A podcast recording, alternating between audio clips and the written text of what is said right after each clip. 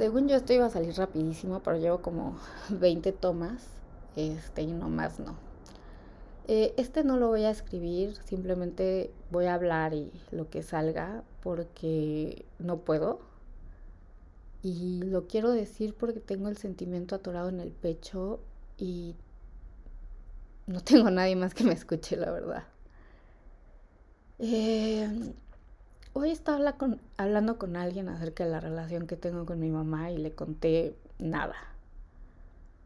Me dio una respuesta que, la verdad, a lo mejor no fue con mala intención, pero yo la sentí como si descalificara mis emociones y sobre todo la relación que yo le planteo tengo con mi mamá porque porque ya me lo han hecho. Yo no hablo de este tema porque creo que la gente piensa que soy una mentirosa y que no es posible que exista una relación tan tóxica entre una madre y una hija como la mía.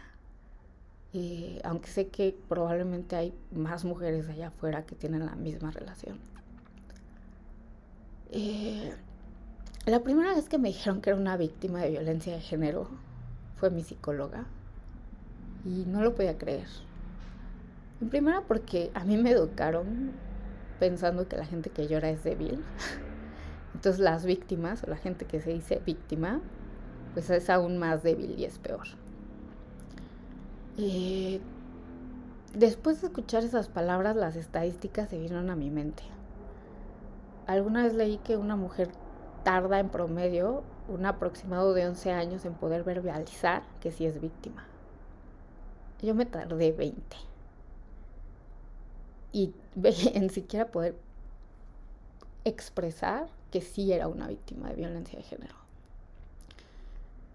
Eh, no trato de comparar mi historia con la de ningún, ninguna otra persona porque sé que cada una es diferente, pero sí la quiero expresar porque a lo mejor a alguien también le sirve y a mí no. Eh, el terror que yo siento cuando veo a mi mamá enojada es, es una niña chiquita y es comparable a, a verte sola con una persona que le tienes mucho miedo y que sabes que no hay nadie que te pueda proteger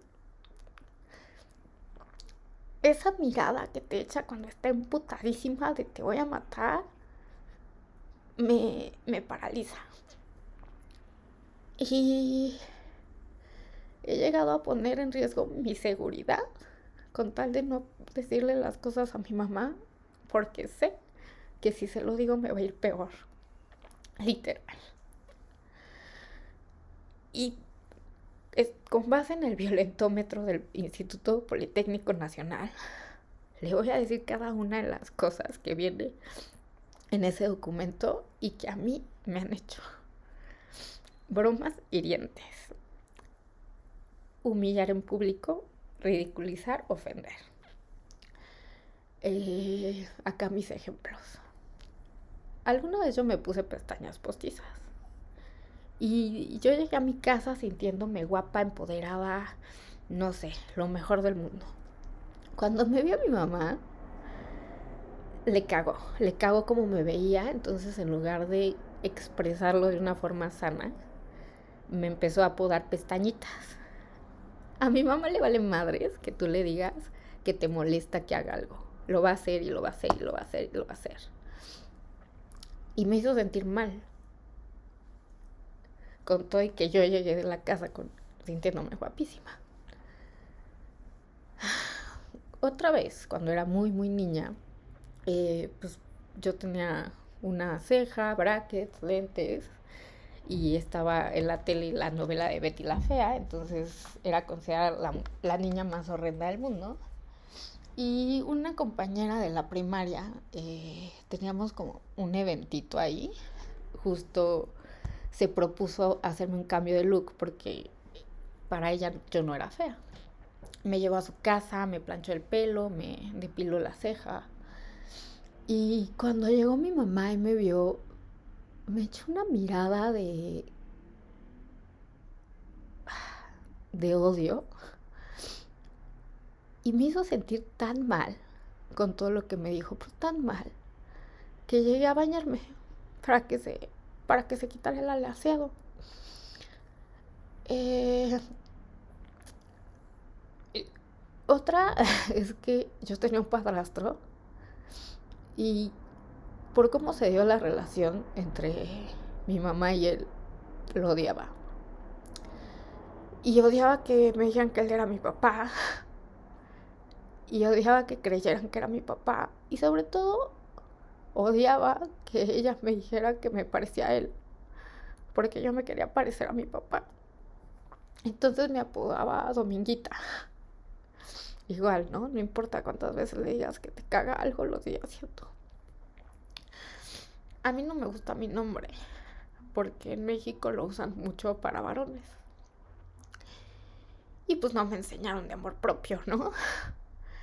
Entonces, la primera vez que le dije que si me podía cambiar el nombre en lugar de enseñarme el valor de amarte, me dijo que, que sí, que me lo iba a cambiar y que me iba a llamar Carmelita.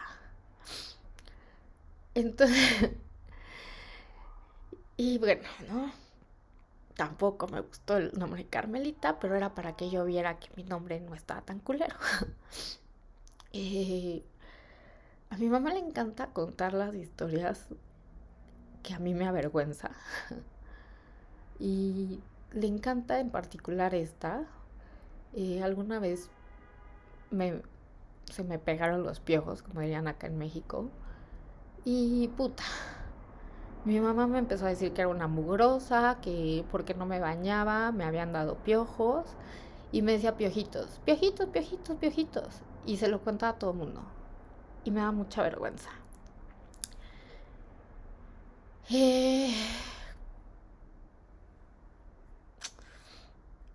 Seguro tenía otra, pero ya se me está olvidando. Pero bueno, esas son las bromas hirientes. Y el humillar en público y ridiculizar y ofender. Todos los apodos que me ha dicho van en esa categoría. Chantajear. Eh, cuando yo me fui a mi casa, sobre todo en la pandemia, no había día que mi mamá no me corriera. Así, no había día. Una vez emputadísima, quién sabe qué le había hecho. Eh, así se sentó en el comedor, me vio y me dijo: No quiero que comas conmigo, no te quiero ni ver. Entonces imagínense que pues yo me tenía que apurar o a comer antes que ella o esperarme a que ella terminara para yo poder comer. Así me estoy cagando de hambre, porque ella no quería comer conmigo y no me quería ver. Eh, y así, ¿no? Los dos años de la pandemia y siempre era como de, pues si no te gusta, vete. Eh, o siempre me ha dicho, es que arréglate más porque si no, no va a salir la mercancía y no te vas a poder ir de mi casa. Y pues uno pensaría que, que realmente ya no quería que viviera ahí, ¿no? Pues se dio la oportunidad de vivir sola. Y obviamente es una experiencia nueva, estoy aprendiendo, me han pasado cosas. También vivo en México y a, a, mí la verdad es que no me da miedo, no me da miedo vivir en México, pero como que te vas haciendo adulta y, y sí te va dando miedo y vivo sola.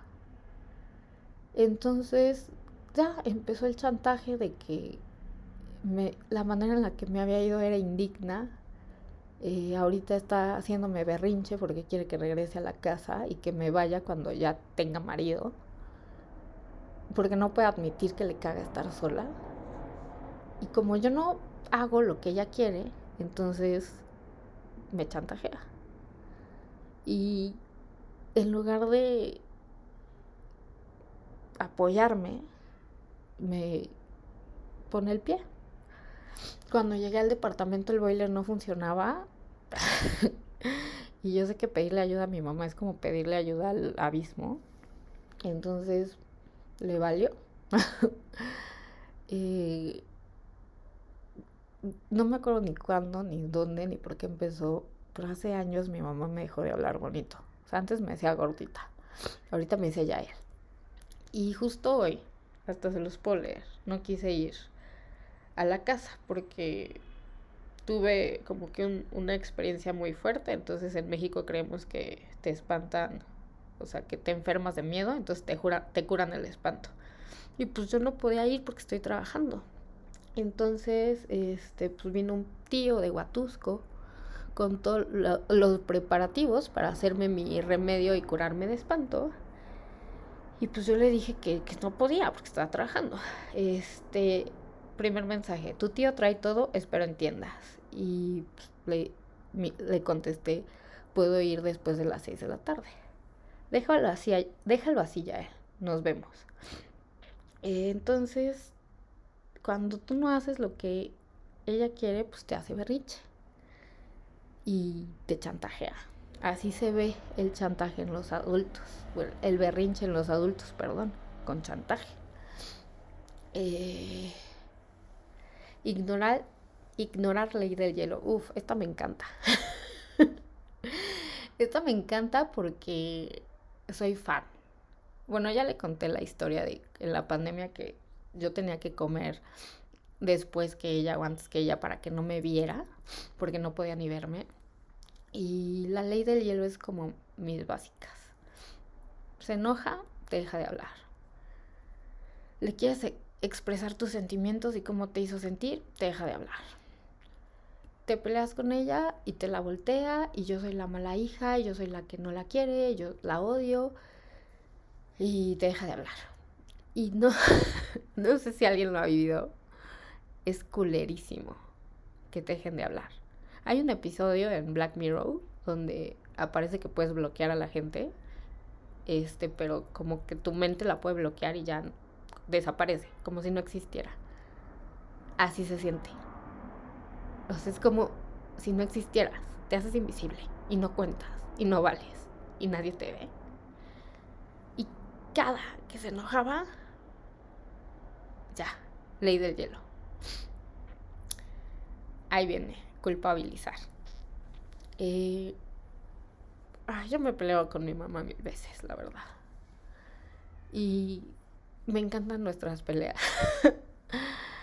y me encanta porque siempre yo arruiné su vida. Si se quedó con mi papá, que era una relación tóxica, que ella también sufrió maltrato, fue por mí, para que yo tuviera papá. Si ella terminó la relación que tenía con mi ex padrastro, fue por mí, porque yo hice todo para que ellos rompieran. Y todo lo malo que le ha pasado en la vida es por mí. Y por eso yo tengo el deber, como hija, de ser lo que ella no fue, de ser su mejor versión. Y no importa que yo sea diferente y no importa que me gusten las cosas diferentes. Yo tengo que ser como ella me lo pide, aunque sus estándares sean imposibles.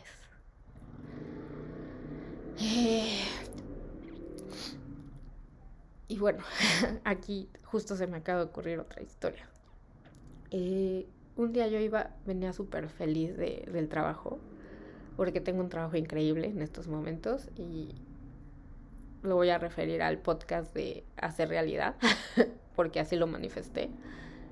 Y llegué súper feliz del trabajo y a mí me gusta cómo me he visto, la verdad es que me gusta, o sea, está este, es excéntrico, es esquizofrénico, pero a mí me gusta.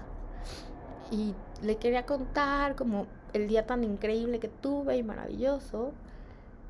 Y de repente llego a mi casa y, me, em, y me dijeron que me veía como una vieja ridícula, que me veía espantosa, que si ella me hubiera visto en la calle, es de esas personas que le hubiera gustado parar para decirle lo mal que se veía.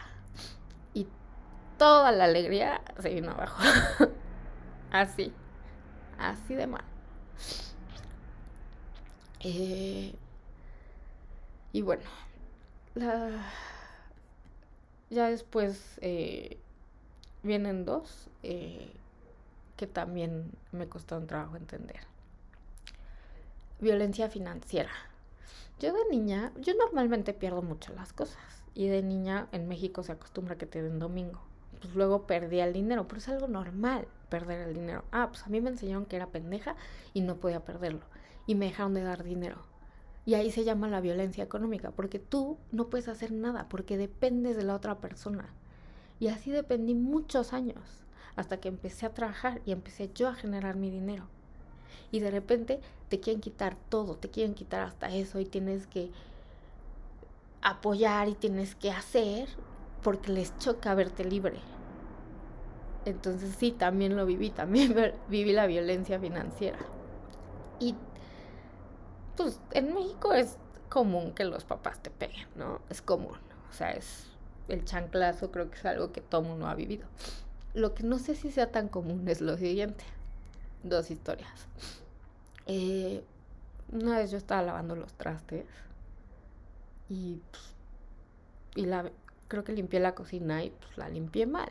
Creo que es algo humano cometer errores. Entonces mi mamá entra a la cocina y me dice, huele a huevo.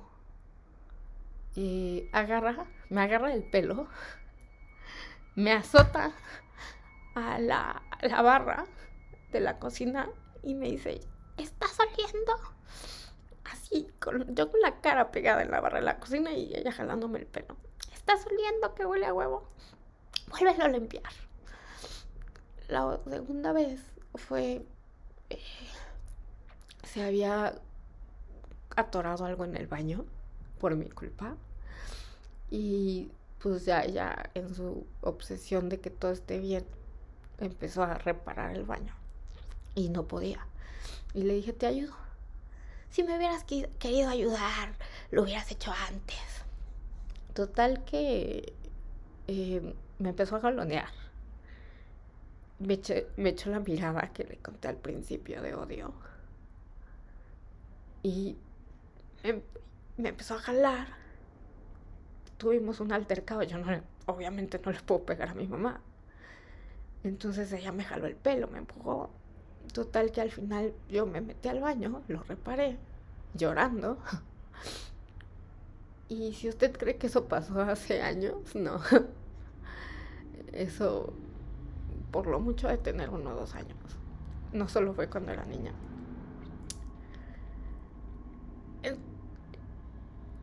Y eso es lo que me cuesta trabajo expresar. Porque como esas historias tengo miles. Ni siquiera tengo una, tengo miles. De cómo me han hecho sentir mal, por cómo me he visto. Que no solo me dieron con la chancla, sino que me han humillado mientras me pegan. Que me han hecho sentir mal con mi cuerpo, con lo que me gusta. Y sumado a que soy la peor hija del mundo, porque no puede ser que yo no le cuente las cosas a mi mamá. Y que no le tenga confianza y que por eso la odio. Y es difícil. Es difícil para mí tener que aceptar que esa es la mamá que tengo y que la mamá que tengo no es la que quiero ni la que quise y que ella no me puede dar más de lo que me da y es difícil acordarte de todas estas cosas y sobre todo saber el, daño que muchas de las cosas que me, que me ha hecho me, me siguen doliendo hasta ahorita. Otra historia es que cuando se murió mi papá, yo no podía llorar. En primera porque mi mamá acabó odiándolo, ¿no? Y imagínense cómo una niña de 13 años no puede no puede tener un duelo normal porque su mamá no la deja llorar, porque no le no puede querer a su papá. Y me guardé ese duelo años. Y años me dolió la muerte de mi papá. Y el no poder llorar, el no poder decirle a alguien y tener que tragarte todo sola. Hacen a una persona bastante poco inteligente emocionalmente.